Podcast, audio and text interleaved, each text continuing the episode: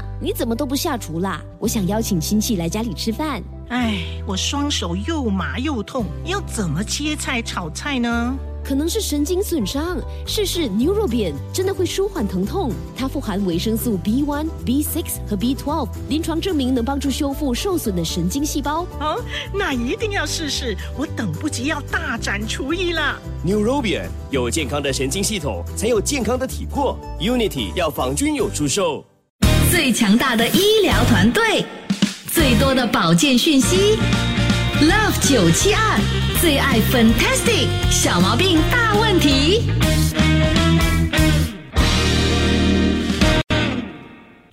今天的小毛病大问题，我们呢就来关注一下哦，这个膝关节炎的这个情况。膝关节炎可以说是哈非常常见的这样的这个疾病。这时候呢，马上呢就请出国立大学医院的风湿病科的高级顾问医生，也就是刘丹青教授上节目。Hello，刘教授你好。对，你好，大家好。OK，好，我们这个时候呢，先来认识一下这个膝关节。膝关节是我们人体最大的关节之一，是吧？可以是这么说吧。它是怎么样的一个结构？这样，其实我们大家都知道，我们有这个膝盖的部位嘛，哈、嗯所以就是呃长的骨骼的接触点。那我们通常这个膝盖能够弯曲呢，就是有一个关节，嗯所以它的那个弯曲程度通常就是只是和以两方面可以看啊，就是可以斜一点，还有可以啊、往前和往后。但是你说是一个非常灵活的关节也不是，所以它这个关节是比较浅，而且不是说非常的灵活，但是以这个前后的那个活动的那个范围来讲是非常的大，因为你可以从那个膝盖弯曲到伸直呢是差不多有一百呃六十到一百七十度左右。哦，那是不是可以说这个膝关节是身体最容易耗损的这个零件呢？嗯，这膝关节本身呢有两个原因使它容易耗损。嗯，第一个呢是它需要负重很多，嗯因为除了这个脚就是足部以外呢，膝关节其实要支撑整个身体的那个重量嘛。嗯所以一个人的体重越大越越高呢，这样他那个膝关节所要承受的那个重量就越大。嗯一啦，其二是它本身是一个很浅的关节，所以它需要有一些软骨啊、韧带啊，还有肌肉来保持它的那个稳定性。嗯，所以在这种情况下，如果你的肌肉比较啊、弱，或者是你的韧带有一点损伤，那你就会发现那个软骨就会退化的很快，因为它的其他的那个保持它的稳定，还有预防它损坏的那些组织呢，都已经是没有办法帮到他了。嗯，那为什么女性哈、比较多会有这个膝关节的情况啊？这其实还不是说完全能够了解啦。那有时候是因为女性更年期以后，她们可能身体的变化会比较快一点点，嗯哼，然后其实跟基因也也是有一点联系。再加上有时候女性她们本来就没有从事很大的那些活动嘛，嗯就是可能做家务比较多，没有到外面去做很多啊出众的工作。那其实到现在来讲，男性也是这个问题了哈。新加坡人都是比较没有说做粗活，对吗？那哦我这就是因为因为加上他们的那个脚的那个肌肉可能就没有这样结实，然后又没有什么运动，嗯所以导致他退化的可能性会比较快一点。哦，所以你是说年轻的时候呢，就必须要多多走动啦，或者是爬楼梯会比较好啦？其实就是年轻的时候要适当的做运动，还有足够的营养，这样使那个关节能够继续的保持健康，不要损坏。嗯。然后到你大的时候更需要常运动，还有保护关节，因为很多时候我们都是在中年以后呢就太忙就没有运动嘛，嗯。所以那个身体的肌肉就开始退化，然后那些退化式的关节就会逐一的发生了。嗯，因为我我本来也是以为哦，说哦，你一直用那个关节的话，它它就比较多磨损嘛，它磨损的就比较快，你 know，好像 abrasion 或者 friction 哦，每次一直在那边摩擦摩擦摩擦的话，就会比较容易磨损，就越来越薄，不是这样吗？其实那是如果那个关节本来已经损坏，或者是那个肌肉啊韧带已经有受损了，才是这个情况。就是说不要太哦来使它损坏的更快。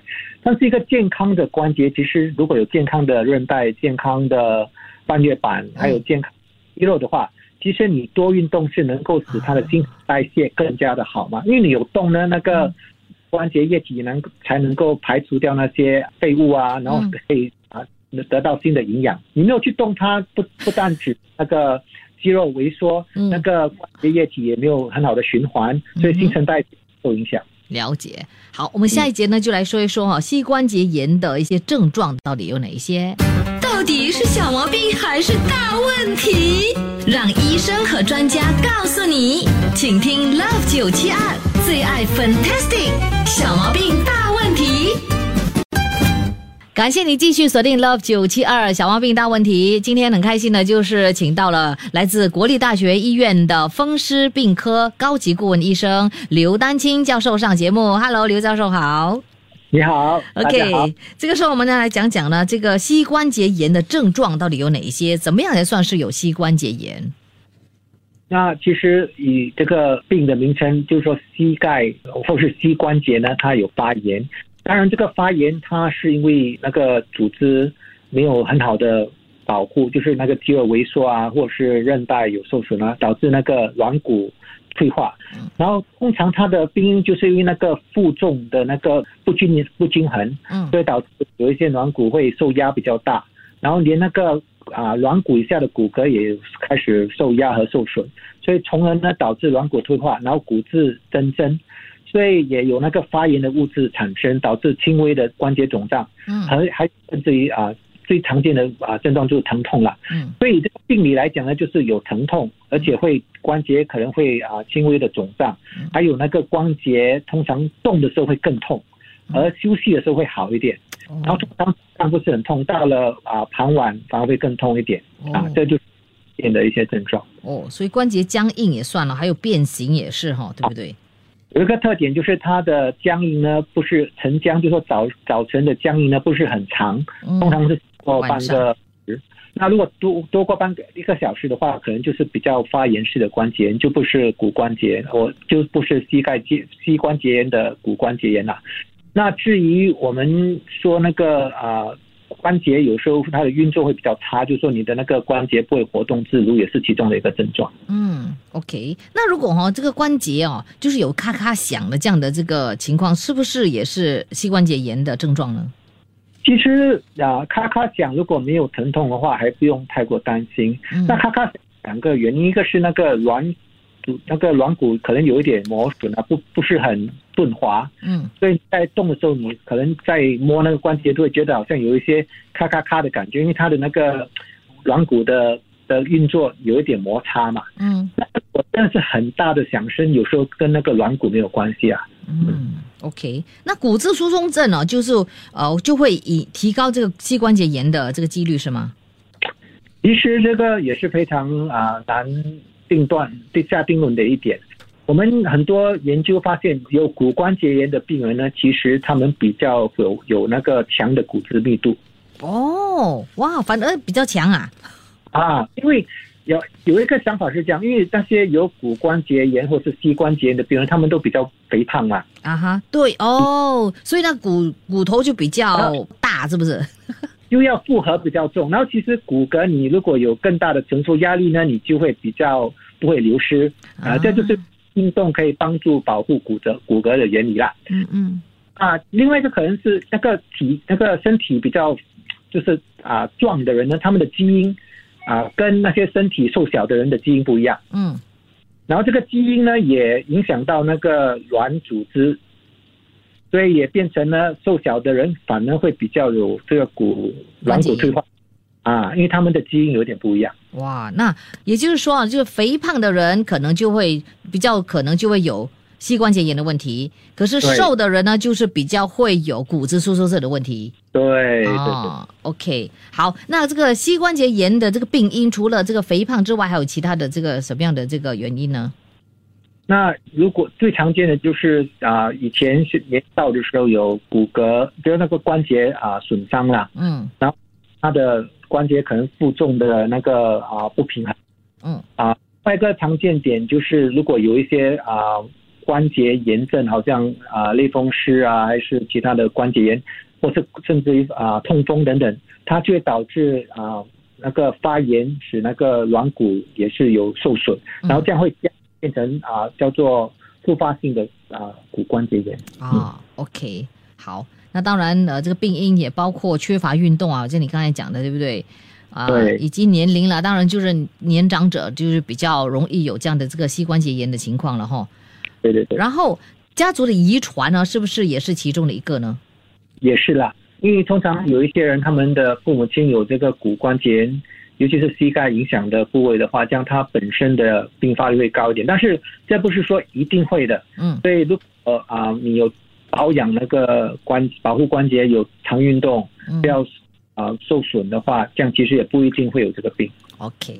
好的，我们稍后间呢就来请教你啊，到底我们的有膝关节炎的朋友哦，嗯，怎么样治疗他们？等一下再请你告诉我们。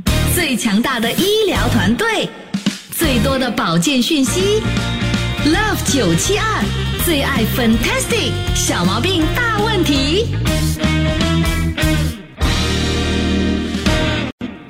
好的，这个时候呢，小毛病大问题再次的欢迎来自国立大学医院的风湿病科高级顾问医生，就是刘丹青教授。Hello，教授好。好，大家好。是，哎，想问你哦，呃，其中的另外一个病因会不会是穿高跟鞋啊，也会导致这个、这个膝关节炎呢？其实也是呃危险因素之一啦，因为你穿那个高跟鞋的时候，你的那个承那个膝关节承受的压力就会有一点变化。嗯，所以这种情况下，如果你那个肌肉又不是很强壮的话，嗯，就会一些啊部会会加剧那个承受压力，导致退化的可能性加剧。哦，那如果站姿啊，还有坐姿啊，或者是哈、走路的姿势不对的话，也会不会造成这个 膝关节炎呢？可能不直接造造成膝关节炎，而是其他的酸痛啦。哦，所以哦，常运动还有良好的姿势很重要。嗯，好，那膝关节炎怎么样治疗呢？那最重要的就是要啊，经常的运动，加剧加强那个啊膝膝关节周围的肌肉的功能啊嗯，比如说走路啊、打太极啊、游泳啊、韵律操啊，只要是能够啊有那个嗯腿的运动都是很好哦。嗯我有已经有膝关节炎的病人，就不要去什么跑步啊、跳啊，因为有时候这样反而会加剧那个退化，所以要要啊因因你的那个啊情况而定啊，啊好，或者是跟我是啊那个物理治疗师讨论一下才做。嗯那另外一点就是减轻体重，因为我们有很好很多实验都证实，如果你可以减轻五公斤的话，嗯那可减少那个啊需要做关节置换手术的几率可能减三成。哦对减体重是非常好的一个方法。嗯当然应该适合运动运动一起做。嗯它其实是要啊、可能做一些关节的位置调整，比如说如果你的个啊。足那个脚不平衡，就可以做一些鞋垫啊来做平衡。那有时候关节可以包一些啊，就是给它包扎起来，使它的那个啊关节不要啊活动的太多，也会减减少那个磨损还有疼痛啊。嗯嗯，这些都是非药物的治疗。是药物的治疗呢？药物的话，当然止痛消炎药是有时候需要的啦，尤其是呃那些单纯的不是非常强的止痛消炎药。但是如果有肿胀很痛的话，有时候啊、有那个非类固醇嗯消炎药要好一点。但是这种药有时候吃多了会担心会伤肾，还有伤那个胃，所以通常要跟配合才可以用这些药。嗯然后其他的，好像那些补软骨的关节啊补药，其实以前是蛮流行的，但是近期又觉得很多时候那个安慰剂的成分蛮高的，所以我们也不一定说能够有效。当然，有些病人他们说要试尝试的话，我们会建议他尝试啊两个月。嗯那如果吃这些补软骨的药没有见效的话，最好就不要浪费钱，然后不要一直一直吃下去了。对。那我我知道啊，也有人呢就去注射那个药物，哎，这样这个好吗？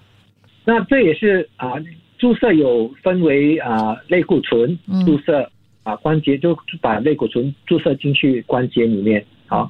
然后也有一种叫做关节的那个人造关节液体啊，嗯哼，其实啊类固醇它的疗效是不错，但是它最多耐一两个月。那这样每每两三个月那就去注射一次，哦会对身体有伤害吗？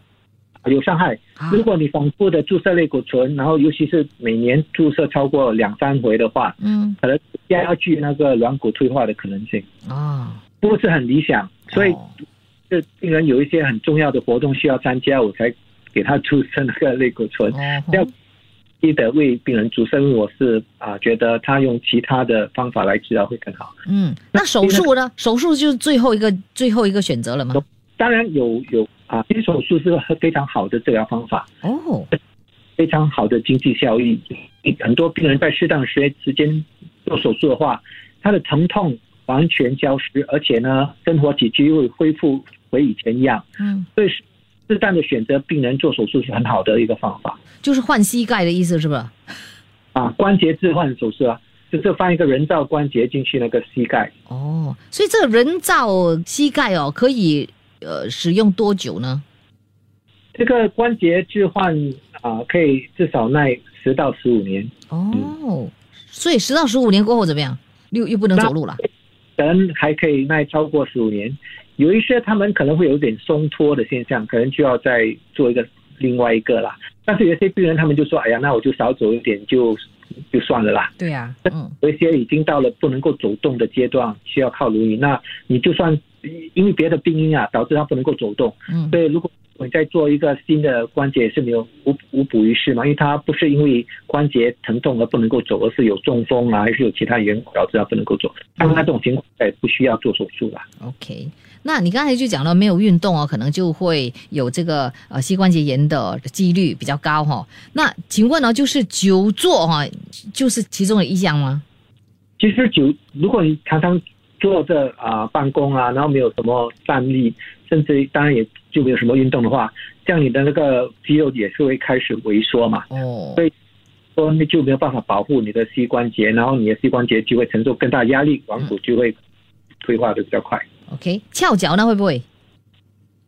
翘脚应该没有问题啦。哦，就当然无论什么姿势，如果你做了反而觉得不舒服或有疼痛，就是一个征兆，需要再调整一下。可能这个不是一个很好的姿势哈。嗯，那常常跑步会不会加重这个呃膝关节炎的问题？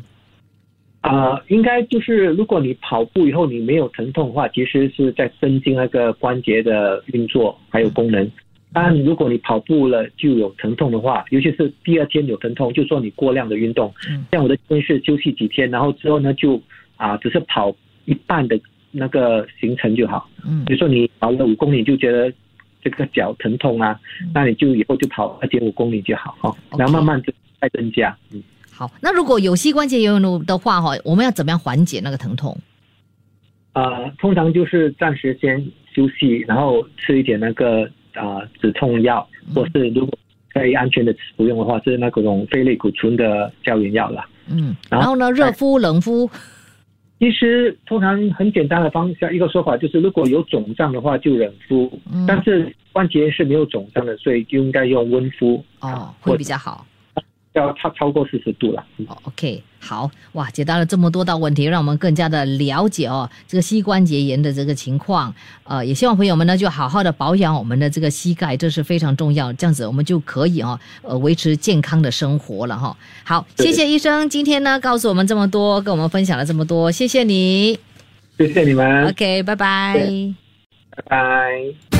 Love 九七二最爱 Fantastic 小毛病大问题。谢谢收听这一集的最爱 Fantastic，即刻上 m i l l i c e n 应用程序，随心收听更多最爱 Fantastic 的精彩节目。你也可以通过 Spotify、Apple Podcast 或 Google Podcast 收听。我们下期再会。妈，你怎么都不下厨啦？我想邀请亲戚来家里吃饭。哎，我双手又麻又痛，要怎么切菜炒菜呢？可能是神经损伤，试试 Neurobian 真的会舒缓疼痛。它富含维生素 B1、B6 和 B12，临床证明能帮助修复受损的神经细胞。哦，那一定要试试，我等不及要大展厨艺了。Neurobian 有健康的神经系统，才有健康的体魄。Unity 药房均有出售。